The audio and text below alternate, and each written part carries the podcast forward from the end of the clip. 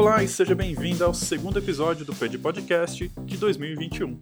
Nosso podcast sobre arquitetura de software, boas práticas de programação e outros temas relacionados a desenvolvimento de software. Eu sou Márcio Frais Davi e junto comigo, como sempre, está meu amigo e colega Juliano Martins Silva. E aí, Márcio, beleza? Beleza, cara. Algumas pessoas ainda estão mandando comentários sobre os episódios de 2020 e a gente agradece demais esse retorno. Eu queria mais uma vez agradecer o Leonardo Leite, que fez alguns comentários bem legais sobre o episódio de arquitetura baseada em serviços, lá no Twitter. Esse foi um episódio muito legal que a gente gravou no ano passado, e se você ainda não ouviu, ouve lá depois desse aqui, beleza? E se você tiver algum comentário ou sugestão, não deixa de falar com a gente. Nossos contatos estão aqui na descrição do episódio. Mas, diz aí, Juliano, qual que é o tema de hoje? É, Márcio, o tema de hoje é bem interessante, é um tema bem tem tudo a ver com arquitetura de software, né? Com quem atua aí como arquiteto. É um tema bem extenso também, né? Então, provavelmente a gente vai falar um pouco, mas com certeza teremos outros episódios para a gente aprofundar no, no, em cada um dos tópicos aí.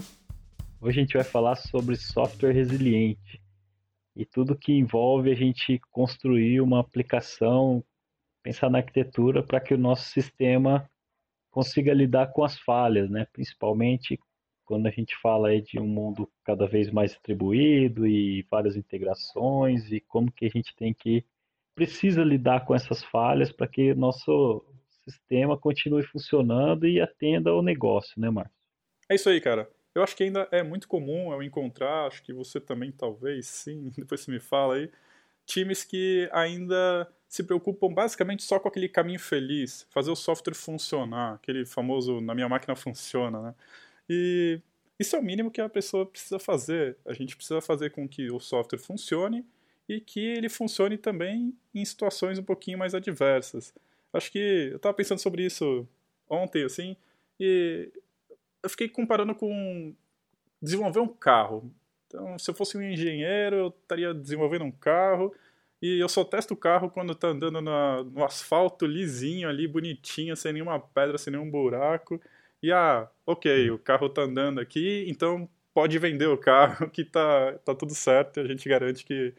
Né, e sendo que as pessoas estão esperando comprar carros para andar em, ruas esburacadas, em terra, lá, na chuva. Na chuva, na neve, 4x4, e no meio do alagamento, né? E às vezes eu, eu acho que a gente, quando está desenvolvendo software, comete muito esse erro. Assim, a gente tá falando um negócio que é totalmente absurdo, né? Mas na prática é quase isso que eu vejo alguns times fazendo. Né? Então eu não sei como é que é a sua vivência aí em relação a isso.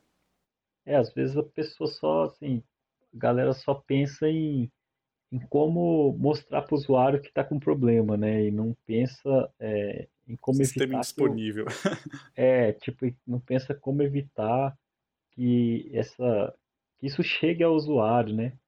E afete o negócio, né? A gente está falando também, assim, é lógico, a gente acabou de gravar um episódio aí sobre é, design simples, né? Então, assim, tudo tem a ver com o que você está atendendo, né? Então, a gente tem que sempre ter isso em mente. Ah, eu preciso criar uma coisa super, né? Que não falha nunca, um sistema que eu posso lidar com, com as falhas de outro jeito tal, mas tem que ter sempre essa relação, acho que com o negócio, né, Márcio? Com atender a expectativa do cliente.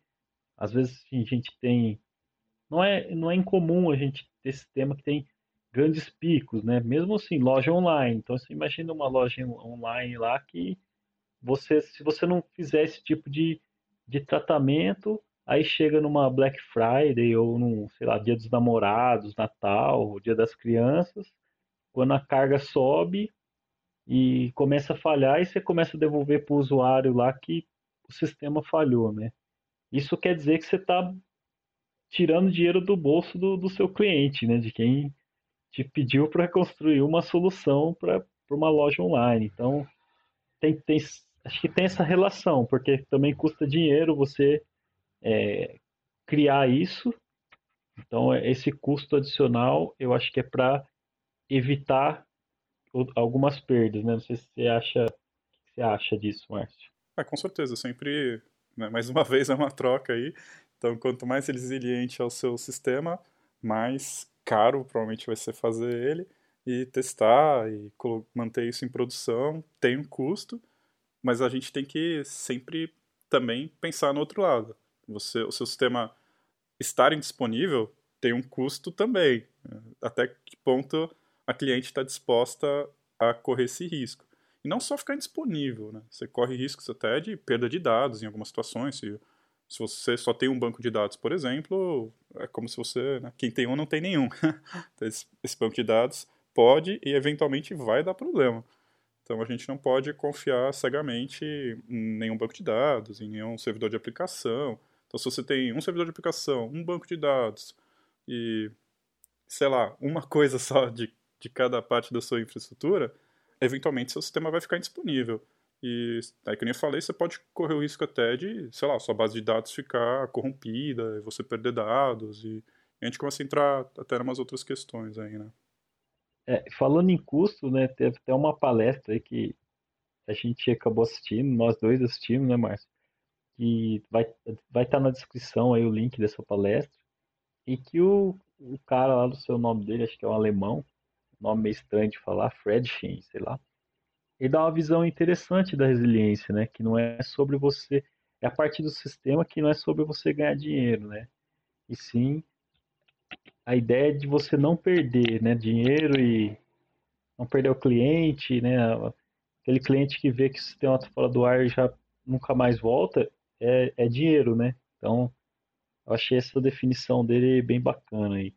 Eu achei muito legal essa visão, porque realmente às vezes é muito difícil vender essa ideia para cliente, para o líder do projeto, às vezes, para o resto do time, da importância disso. Né? E no fundo a gente até deveria conseguir fazer esse cálculo.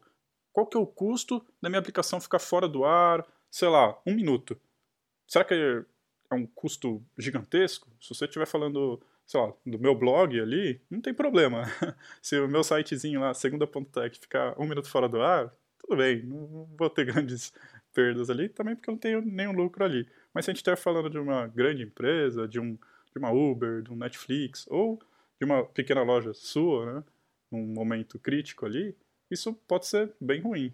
E, e aí? Né? E acho que você tem que fazer isso com cada ponto da sua aplicação.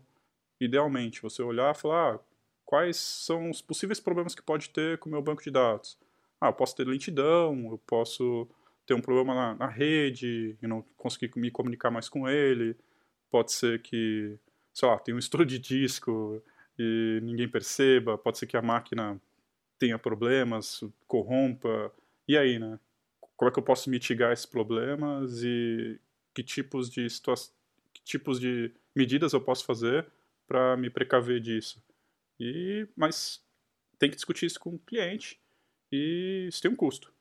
E aí é, é muito ter essa visão de que, ok, você vai ter zero de lucro se a gente investir numa réplica do banco de dados, mas você vai economizar X reais que você perderia se aquele banco de dados ficar fora do ar durante algum tempo.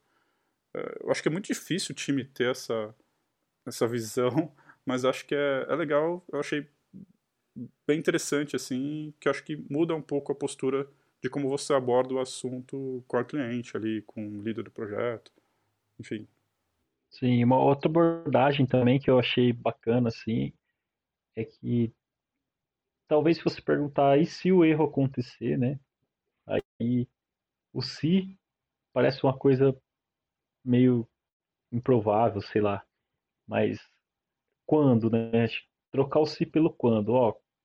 Quando o erro acontecer, tipo, ah, se o erro acontecer em tal tal tal momento, qual é o problema que você tem, né? Então, assim, acho que esse tipo de, de abordagem, né, com o cliente, com o time, acho que traz também, ó, mais perto, né, do que a gente está tentando falar aqui, né, que a gente vai lidar com um problema e o problema vai acontecer, isso é certo, e talvez ele aconteça numa hora que, sei lá, não vai ter impacto nenhum, mas ele pode estar numa hora que o seu cliente, né, o negócio está esperando que aquilo ali não fale de jeito nenhum, né? Então, é, Então, talvez essa abordagem também eu acho, eu acho bacana, assim, é, tentar vislumbrar o, o, momento que aquele erro pode acontecer e qual que seria o impacto, né? Qual que seria o problema que aquilo traria. E, e até, se eu não me engano, foi nessa mesma palestra aí que o cara fez uma continha e, sei lá, deu bem uma visão de como é importante a gente pensar nisso, é, principalmente quando, quando a gente vai ter um sistema mais distribuído, né, um microserviço, alguma coisa assim.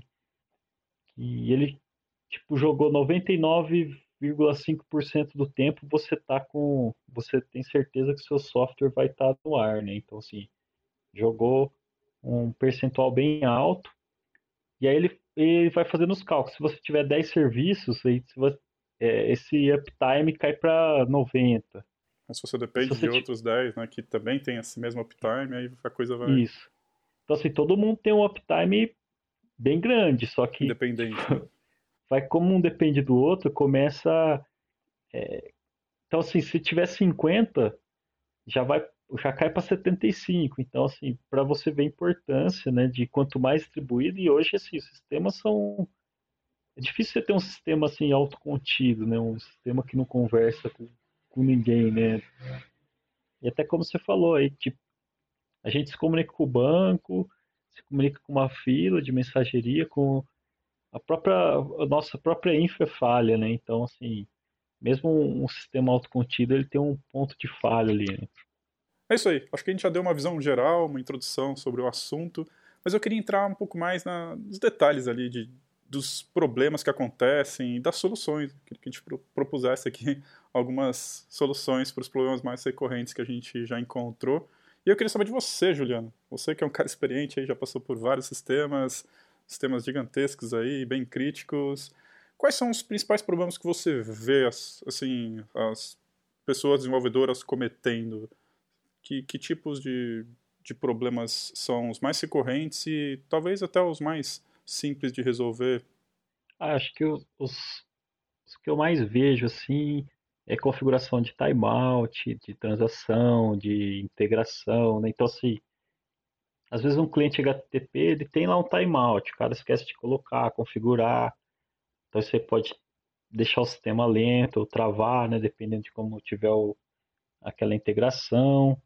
Talvez configuração de pool de conexões também, que é, às vezes você vê que não, não configura direito ou não configura, né? O pool também é importante, porque assim, a, a abertura da conexão, né, que que deixa essa comunicação às vezes mais lenta. Então o pool ele serve para você manter algumas conexões abertas e, e, disponíveis ali. Então e tem outras coisas que eu acho que são inerentes às vezes até do, da forma de, de programar, né? Então sistemas stateful, né, que hoje em dia já meio que tratado como uma, uma má prática, né?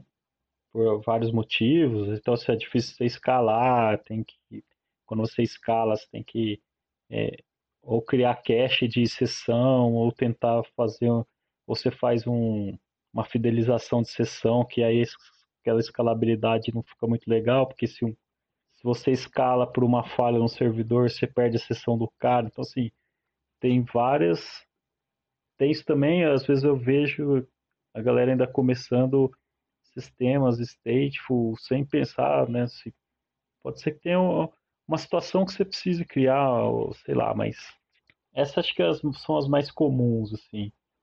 E, pô, a gente tem uma, uma gama de coisa para falar aí, um monte de, de padrões que a gente quase não vê né, ser usado, sei lá, pelo menos na minha experiência, é, quase não vejo nem assim, coisas simples como um, um retry, né? um, um circuit breaker.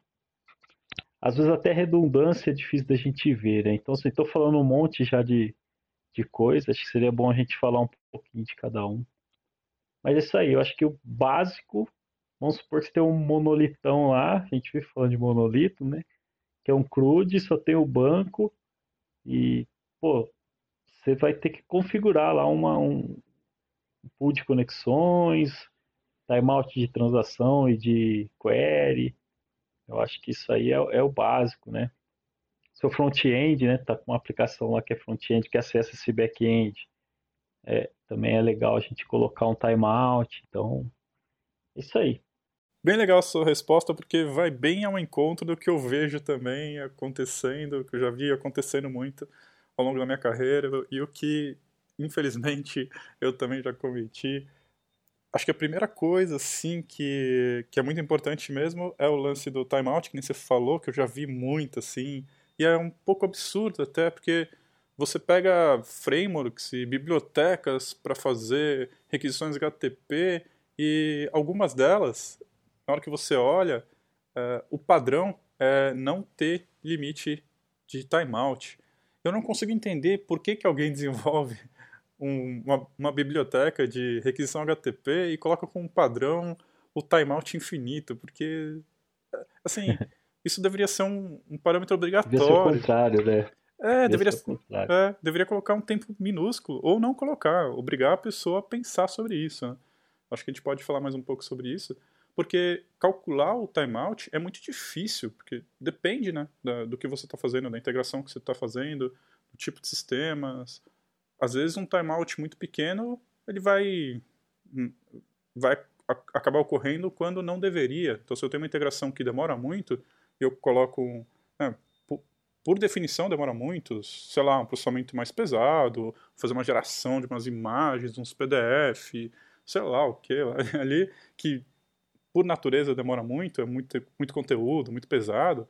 Então um timeout muito pequeno vai dar o timeout toda hora e não vai ser um, vai ser um outro problema que você vai ter. Então é muito difícil, acho que depende muito, né, de, de integração para integração, você precisa fazer isso, você precisa monitorar isso, né? Você precisa saber se está dando timeout, você precisa ter algum tipo de, sei lá, um Prometheus, um Grafana, alguma coisa assim, né? algum tipo de monitoração você precisa ter para saber quantos por cento das, das, as chamadas estão dando timeout e tudo mais. E por que do timeout, né? Se é uma coisa, igual você falou, tem processo que espera que demora, mas pode ser que seja um ambiente que está com carga demais, né? E não consegue, não está conseguindo dar conta. Talvez tenha que rever, né? Se escalar esse sistema, essa integração, como fazer isso. Né? Exatamente. Eu acho que esse é o primeiro, primeira coisa, assim, que eu tento ver nos sistemas e eu já vi muita falha em produção, assim, e é meio difícil de pegar às vezes, porque um dos sistemas começa a ficar meio lento, aí o outro chama o outro que chama, e, e às vezes se a pessoa não está ali com uma monitoração bacana, é, fica meio, meio difícil, assim, de, de encontrar onde é que está o problema, e às vezes você encontra e fala, ah, ok, vou ter que fazer um novo deploy, vou ter que tratar esse, esse timeout aqui de alguma forma, né? E é algo que a gente precisa pensar desde o começo, né? Então, qualquer coisa que vá para a rede tem timeout. Tipo, tem que ter. Obrigatoriamente você precisa pensar que aquilo vai dar timeout. Então, vou fazer uma conexão com o banco, ele pode dar timeout. O que, que você vai fazer e quanto tempo vai ser? Isso você precisa pensar durante o desenvolvimento. Eu vou conectar com uma mensageria, mesma coisa. Eu vou fazer um serviço REST, vou fazer qualquer coisa que vá para a rede, você precisa pensar em timeout e quanto tempo vai demorar esse timeout e o que, que vai acontecer quando esse timeout ocorrer. Né? Acho que a gente pode falar um pouco mais disso daqui a pouco. E o lance do pool de conexão que você falou, eu queria enfatizar de novo que eu já passei por uma situação e um sistema que a gente estava desenvolvendo, uh, antes de entrar em produção, a gente colocou o pool de conexão, mas um pouco antes, quando a gente estava desenvolvendo, a gente estava tentando fazer uns testes de stress ali, e era uma parte que conectava com uma mensageria, mensageria proprietária aí que você deve saber qual que é. e, e, eu estava com um pouco de dificuldade de configurar o pool de conexão, então nos primeiros testes iniciais falei, deixa eu só fazer uma POC aqui, né, e, e fiz sem pool de conexão. Aí depois uma pessoa veio me ajudar, porque era uma coisa boba aqui que eu não estava conseguindo configurar, então se tivesse pareando, provavelmente não teria tido esse problema. Mas assim que a gente colocou, a gente fez um teste de estresse e eu acho que era coisa de 15, 20 vezes mais rápido você postar uma mensagem na fila usando o pool de conexão. E é uma coisa que eu vejo as pessoas subestimando muito, porque quando você não usa o pool de conexão, talvez o seu código fique um pouco mais simples e funciona. Né? Quando você está em desenvolvimento, funciona. Até em produção ele vai funcionar. Só que vai funcionar de uma forma né, que poderia ser muito mais performática. Mas talvez a gente comece a entrar aí em questões de performance e tal, né? Bom, mas voltando, qual, qual outra coisa aí que a gente pode destacar aqui? Ah, a gente pode falar de, de retry, então, que é uma, uma técnica aí de você, quando você tem uma falha numa integração, né? E a falha pode ser inclusive um timeout, timeout né? Você configura para que o sistema, em vez de já devolver, é, assim, você está lidando com aquela falha como se ela fosse intermitente, né? Não é um então você vai tentar ali mais de uma vez, ah, tentei agora, tem algum problema que não, não rolou. Deixa eu chamar de novo, aí você configura lá a quantidade de, de, de tentativas que você vai fazer antes de você devolver, né? Ou, ou antes de você, é, vou falar devolver, vai, antes de você assumir que aquilo ali falhou de verdade, né? Então, assim, acho que é dar um voto de confiança, aquela integração, não, é, esse momento ela não, não, mas vou chamar de novo. Pode ter sido a rede, né? Pode ter sido qualquer coisa ali é. no meio do caminho que se perdeu. Então, assim, tem esse retry e tem uma coisa que eu achei legal, assim, estudando um pouco sobre, sobre essa técnica, é que quando você tem uma carga muito grande, né? Então, se você começa a ter esses... Se você começa a ter uma integração ali que, que falha, e você começa a fazer retry que tem... Que, assim, o retry, ele tem uma... Tem umas configurações, né? Depende da biblioteca que você usa tal, mas, sim, basicamente é quantidade de tentativas e o tempo entre as tentativas, né? Para você não, também não adianta você chamar uma vez atrás da outra. E uma coisa que eu achei bem legal e que para você não sincronizar todas as suas os seus retratos, então, por exemplo, você recebe lá 100 requisições, né? Tá, tá tendo 100 requisições e essas 100 requisições vai bater numa integração sua lá e a 100 tá, né, 100 vai tomar um erro. Se você fizer um retry daqui dois segundos para todas elas, a, a chance de algumas delas, né, até to, concorrer de novo nas chamadas lá, dependendo do que está acontecendo com o recurso que está chamando. Então, assim, se, se, aquele, se aquela integração já está meio degradada, tal, já está meio sobrecarregada, se você faz um monte de, de retry no mesmo, no mesmo momento, você acaba piorando a situação. Então, tem um esquema de você é, criar como se fosse um número aleatório, né?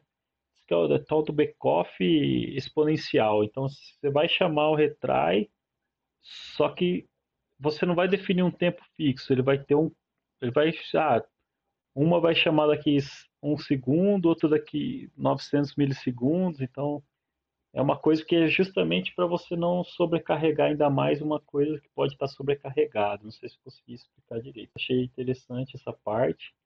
E é bom lembrar porque Senão você fica tentando todo mundo junto de novo, então você já tem um gargalo, você cria um gargalo ali, porque você está meio que parando todas as suas requisições, né, para fazer o retry, mas depois você retoma elas, elas todas mais ou menos ao mesmo tempo e se o cara lá está com dificuldade de, de, de, responder e você está bombardeando ele, vai ficar pior. Né?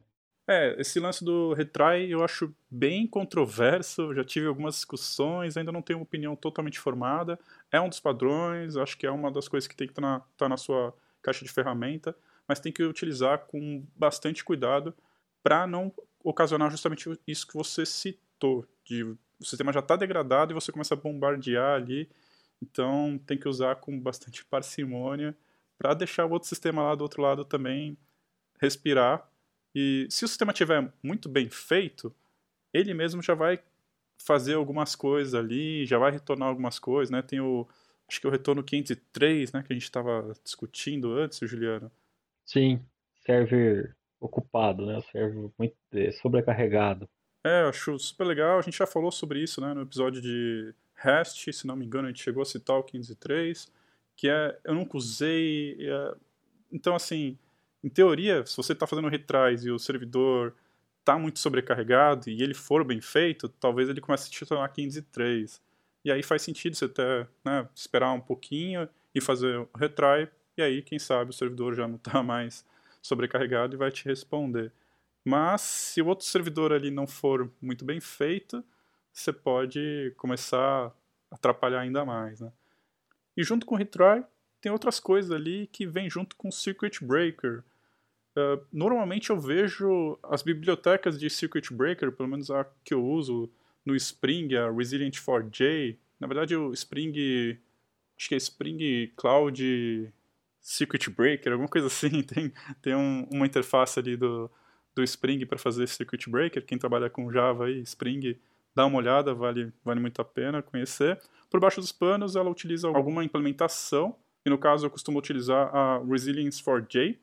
Eu fiz uma apresentação sobre isso, dei uma aula junto com o Leonardo Leite, e numa aula lá da, da USP, por uma disciplina do Fábio Com. E eu vou deixar o link aqui na, na descrição, quem quiser ver, porque eu falei bastante sobre Circuit Breaker lá, dei um exemplo de como é que a gente utilizou num sistema lá do SERP, e acho que vai ficar um pouco mais claro lá. Mas a gente vai falar aqui também. Legal. de uma forma um pouco mais resumida aí. Uh, você quer falar um pouco o que, que é o, o, Circuit Breaker? Quais são as outras coisas aí que, dá pra fazer com ele? Circuit Breaker, ele resolve, acho que essa, essa sua dúvida entre usar o retry ou não, né? Porque ele tem um... Ele, ele barra que você fique acessando aquele recurso que está sobrecarregado, né? Então, é, ele tem lá uma, uma ideia de quando o circuito está fechado, está todo mundo passando, né? Então as requisições. Aí deu erro numa requisição, ele abre o circuito, então quer dizer, não, não funciona, não, não, ninguém mais passa ali, né? E aí tem a ideia de entreaberto, né? Que é algum, uma requisição vai passar para ver se esse se, se aquilo está de novo no ar para que o circuito volte a ficar fechado e que aquela integração possa fluir normalmente. Então, assim, em linhas gerais é isso. Ele, ele cria um, tem um esquema ali para você não não ficar bombardeando e eu acho que essa é a sua, a sua ressalva ali no retry, né, Márcio? Que é uma coisa que já está meio meio ruim, você ficar bombardeando com tentativas. Então, o Secret, o Secret Breaker ele tem essa essa ideia de de controlar isso. Então, é isso aí. Linhas gerais, é isso. Bem legal essa observação, eu nunca tinha pensado sobre isso, mas o retry junto com o Circuit Breaker realmente pode ser uma. pode resolver essa, essa situação que eu tinha falado. Nunca, nunca tinha parado para pensar. Quando eu estava fazendo essa apresentação para a USP, quando eu estava elaborando lá junto com o Leonardo, ele chegou a, a dar a ideia de traduzir Circuit Breaker como disjuntor que é mais ou menos essa ideia. Então, aqui na minha casa, se eu tiver uma sobrecarga de energia, tiver algum problema, o disjuntor cai e não vai queimar nada, não vai mais deixar a eletricidade passar. Então, a ideia do circuito é mais ou menos essa. Se eu tiver, se o meu sistema conversar com o do Juliano e tiver algum problema nessa comunicação, o disjuntor cai e, e eu nem chamo mais o sistema do Juliano. Então, eu fico algum tempo isso é configurável né? No framework, na biblioteca que você estiver utilizando. Sim. E depois de um tempo, acho, acho mais legal dessa biblioteca é esse lance de, depois de um tempo, ter o entreaberto, que fica testando ali, né, para ver se, se a conexão funciona e depois fecha automaticamente o circuito novamente e passa a chamar, fazer 100% da, das chamadas ali de novo. Eu acho que essa é uma ideia muito legal, porque eu já vi isso acontecendo em tempo real com a pessoa ali do outro lado. Com a desenvolvedora ali, tá um caos em produção, não tá funcionando, e eu sei que o sistema do Juliano tá fora do ar, e o meu sistema fica lá bombardeando o sistema do Juliano, e o sistema do Juliano, às vezes, não é que tá fora do ar, ele tá muito lento, não tá respondendo, tô tomando um monte de timeout, e cada timeout tá mal configurado, tá demorando 30 segundos para fechar a conexão, e o meu sistema inteiro uhum. começa a ficar sobrecarregado. E eu já vi pessoas falando, não, então vou matar essa conexão, que tipo, de alguma forma vai lá e configura, ou faz um novo deploy, simplesmente tira aquela integração, ou faz alguma coisa, ou, sei lá, tira o sistema de Juliano do ar, porque aí ele vai parar de dar timeout, e depois volta, né? E o Circuit Breaker ele faz isso de uma forma 100% automatizada. Eu acho isso sensacional. Então, se, se, a minha integração começar a apresentar problema, e isso é tudo configurável né, na, na biblioteca, então, também nessa biblioteca normalmente tem o lance de timeout, então eu consigo configurar nela também. Ah, se o sistema do Juliano demorar mais do que 10 segundos, então fecha aquela conexão e considera como sendo uma falha. E isso eu acho eu, eu usei isso num, num sistema recentemente, a gente está colocando ainda as principais integrações, assim, e eu acho algo extremamente fácil de fazer, muito difícil de configurar, porque você precisa, mais uma vez, assim como o timeout é configurável e é muito difícil você achar, não, não existe um número mágico, não existe, ah, põe 10 segundos em tudo, 30 segundos em tudo. Cada integração você vai ter que achar o, o número ideal. E, além disso, também, no caso do Circuit Breaker, tem uma porcentagem de falha. Então, se o sistema de Juliana aí, mais uma vez, coitado. Eu tô é. fazendo um sistema ruim, hein, Marcos? Precisa melhorar esse negócio aí. É. Se eu configuro lá no meu Circuit Breaker, se 50% das requisições com o Juliano der timeout ou der falha na conexão, erro 500, alguma coisa assim, então eu considero que a integração dele tá ruim e eu paro de fazer chamadas. E aí eu preciso configurar também quanto tempo eu vou ficar sem fazer aquela chamada, dando erro direto. Então é, é difícil configurar, é, não é fácil não. Mas é, é uma alternativa bem interessante para sistemas distribuídos, eu acho que é essencial. Assim.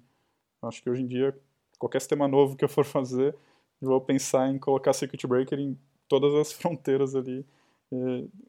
falando principalmente em sistemas REST, assim, né? Acho que é, é essencial. E, a, e, essa combinação, né? Então, o, o circuit breaker, se ele tiver aberto, né? Que o circuito está aberto, não, ele está respondendo todo mundo, ele está devolvendo erro para todo mundo que chega, ele nem está acessando o serviço, né? Então, combinado com o retry, então, tipo, se você chega, bate lá, retornou, erro. Então, ah, vou tentar três vezes.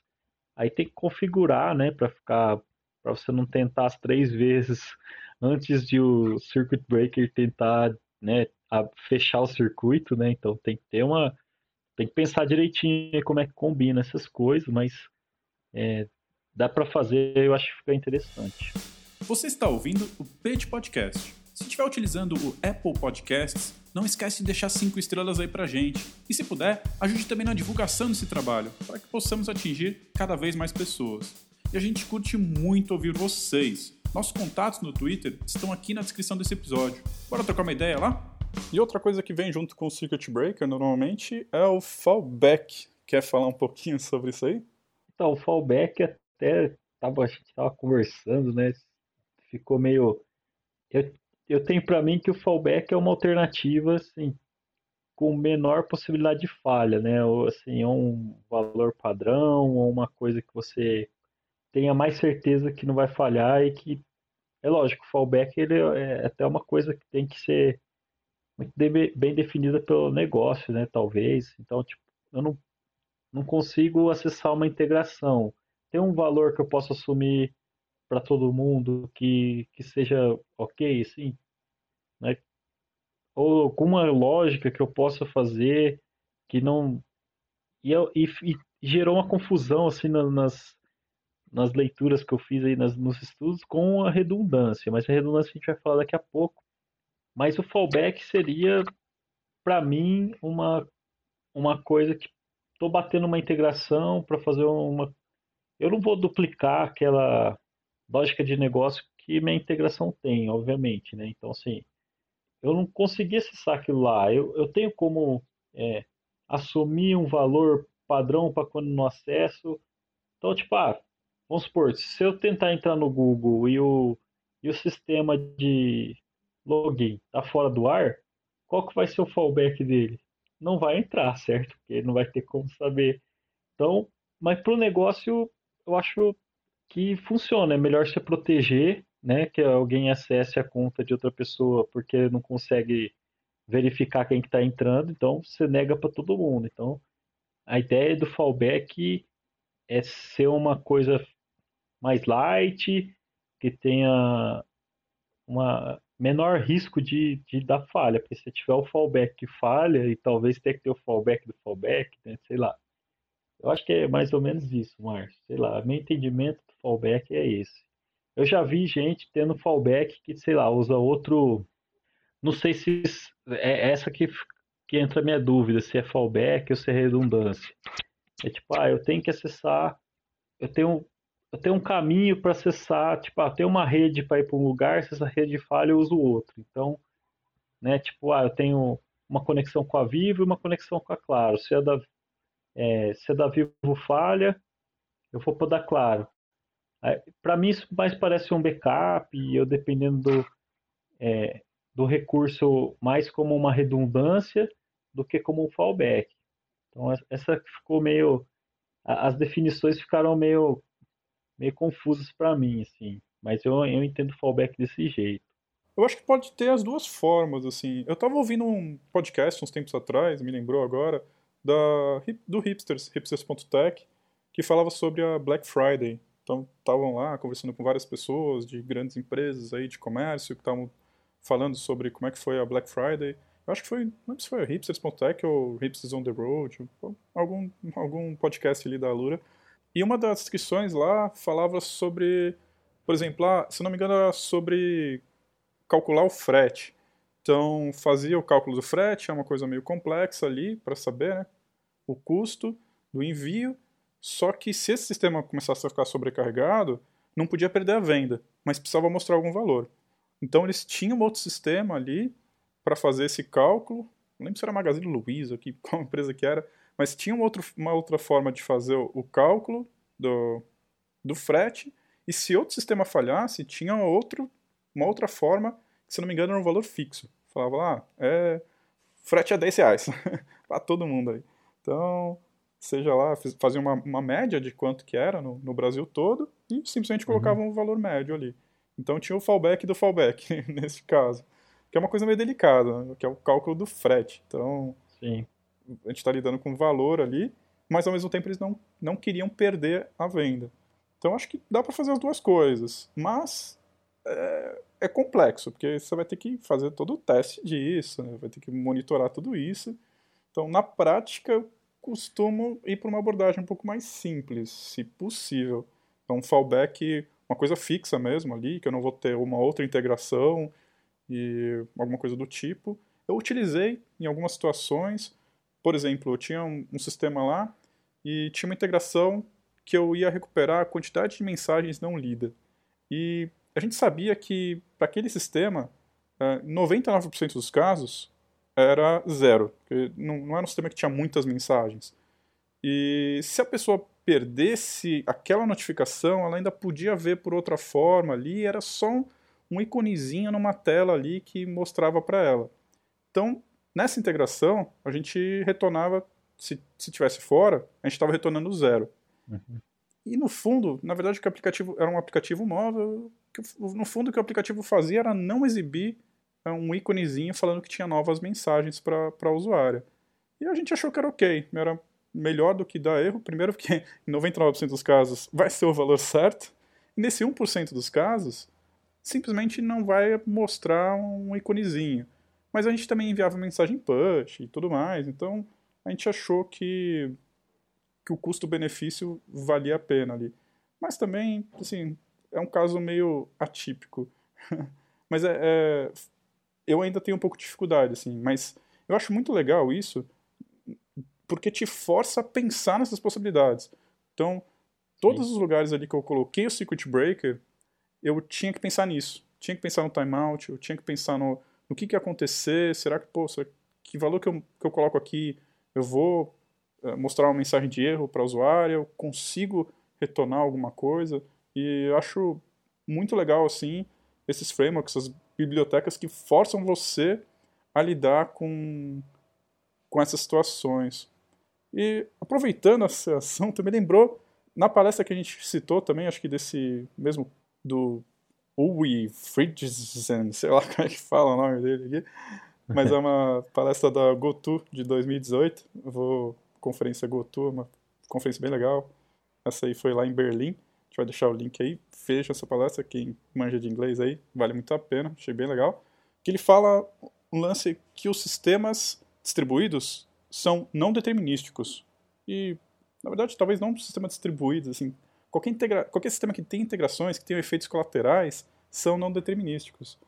E eu achei muito legal isso. E me lembrou um pouco das linguagens que a gente vem estudando, né, Juliano? O Haskell e coisas do tipo, Elm, linguagens funcionais mais puras, que em geral essas linguagens elas te forçam a pensar muito mais assim nos efeitos colaterais e elas impõem muito mais restrições no tratamento de, de falhas e ao contrário de linguagens mais dinâmicas e um, que pode lançar exceção para tudo quanto é lado e, e runtime um monte de coisa e não sei se eu, mas, mas eu sinto que às vezes algumas ferramentas algumas bibliotecas algumas linguagens te força um pouco mais a, a pensar sobre essa forma um pouco menos determinística, assim.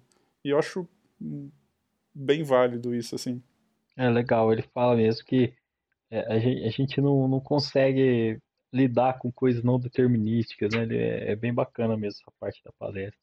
E aí, a gente falou, eu acabei falando um pouco, né, de, da minha confusão lá de fallback, redundância e backup, né? Então vamos falar um pouco de redundância, Márcio. E, bom, dá um overview aí pra gente. Quando eu penso em redundância, acho que a primeira coisa que me vem na cabeça é banco de dados, assim, porque talvez por experiência própria é uma parte que já tive muito problema na, na minha vida aí, profissional e ainda vejo muita gente subestimando um pouco essa parte. Uh, que nem eu falei lá atrás, quem tem um banco não tem banco nenhum.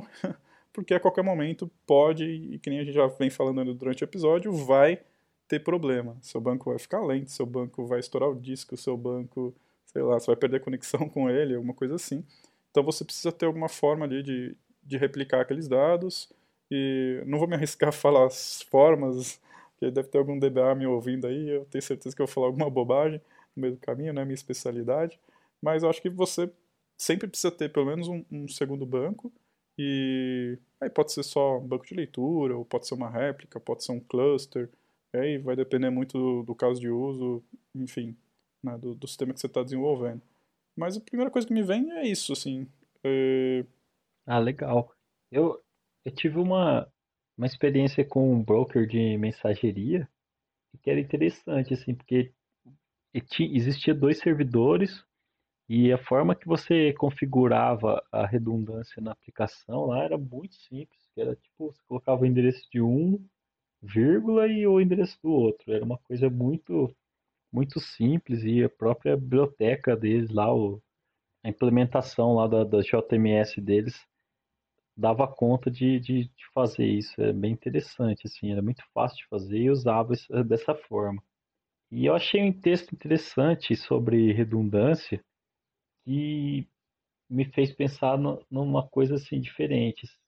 A gente sempre pensa em redundância num, num erro explícito, né? Tipo, caiu um servidor, eu preciso de um outro para substituir aquele, né? Então, é, acho que é essa ideia de duplicação aí que você falou. Mas o cara trouxe uma outra, um, uma outra visão. Tipo, ele até deu um exemplo que seria assim, um erro implícito, é um erro de negócio. Então, é, ele deu exemplo do servidor de e-mail. Então, você depende muito do, de mandar e-mail, por exemplo. Alguma coisa no seu sistema depende muito de mandar e-mail. E o seu servidor de e-mail ele está numa tipo numa lista de spam. Então, por mais que você consiga acessar aquele aquele servidor de e-mail e você está disparando as mensagens que você precisa, né, os e-mails que você precisa, os seus clientes eles estão é, recebendo aqueles e-mails tudo como spam.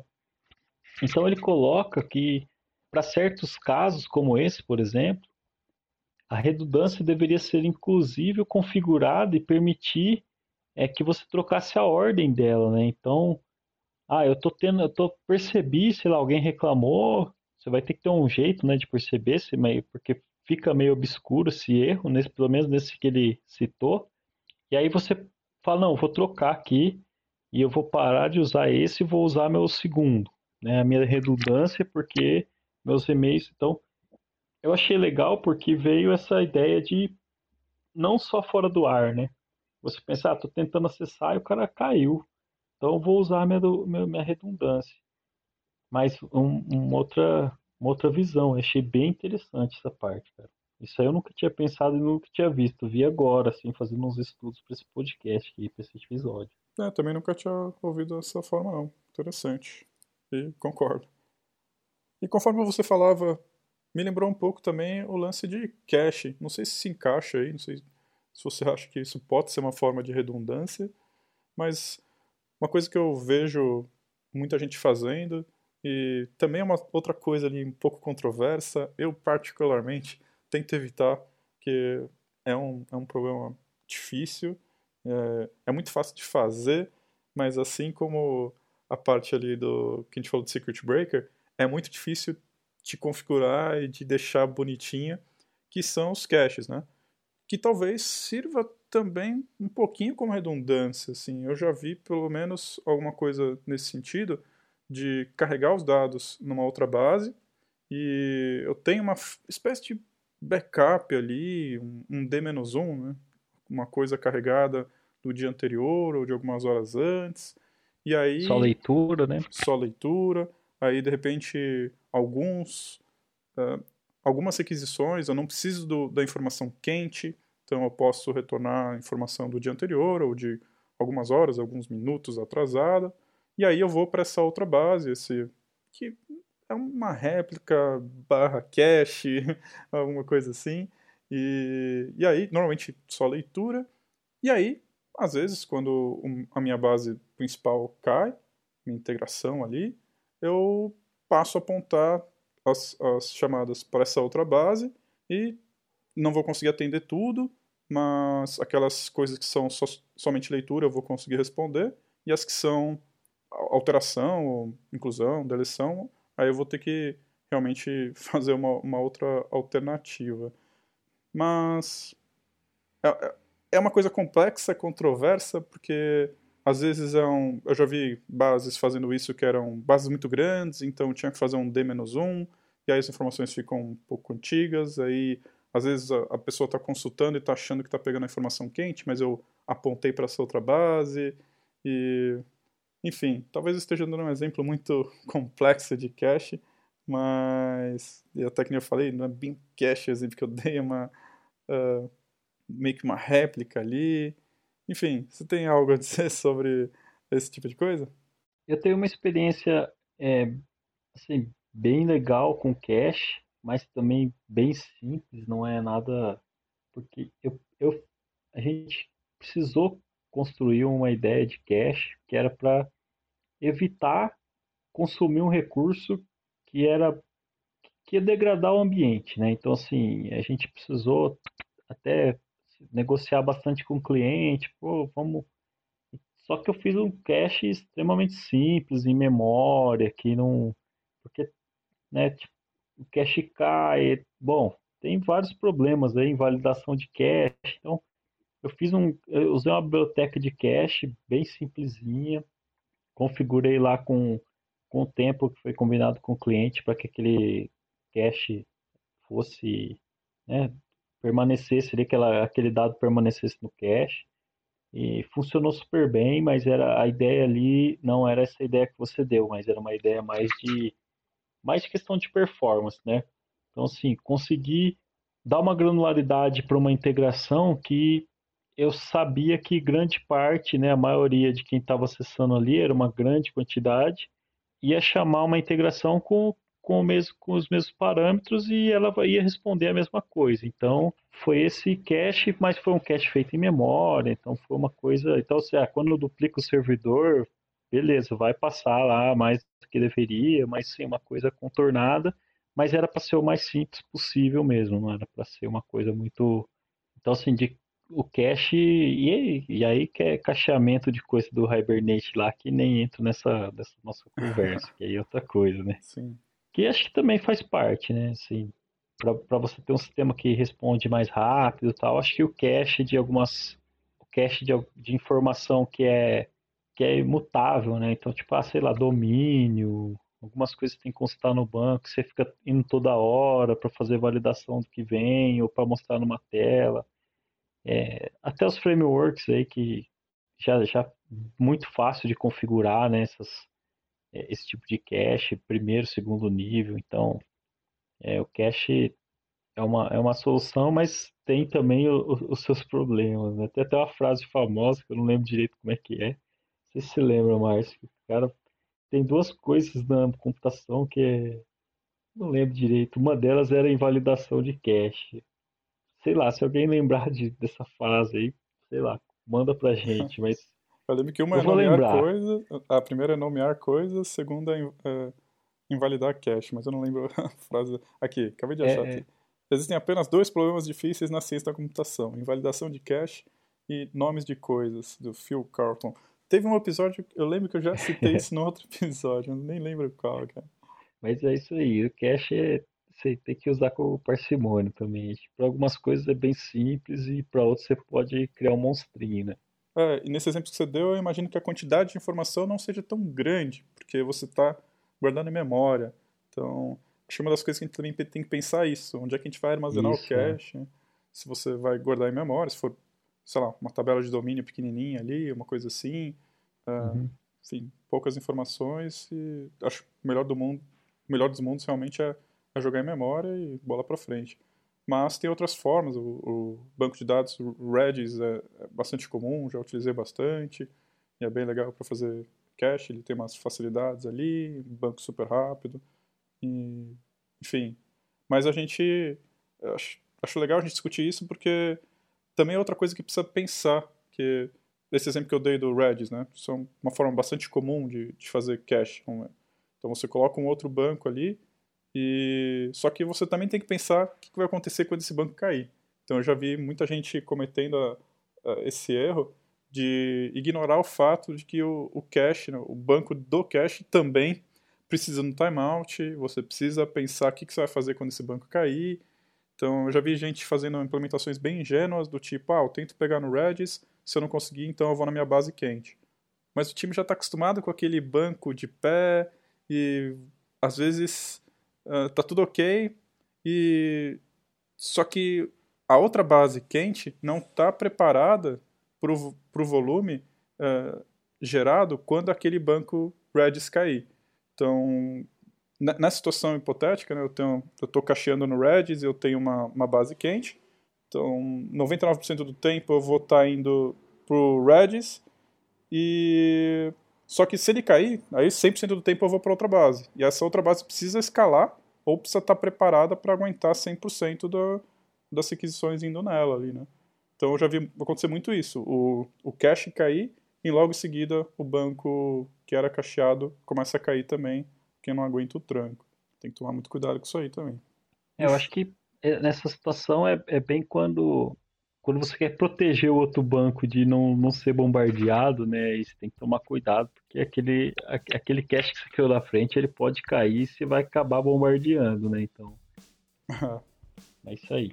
Legal, Márcio. Bom, a conversa tá muito boa, como sempre, mas nosso tempo já tá estourado. A gente tem mais coisa aqui na pauta. Eu acho que as coisas que a gente falou também dá pra aprofundar bem mais. Eu queria falar mais, mas a gente não vai conseguir hoje. Talvez novos episódios aí. E... Mas antes da gente fechar esse episódio, Juliano, tem alguma última coisa que você quer comentar aí sobre esse tema?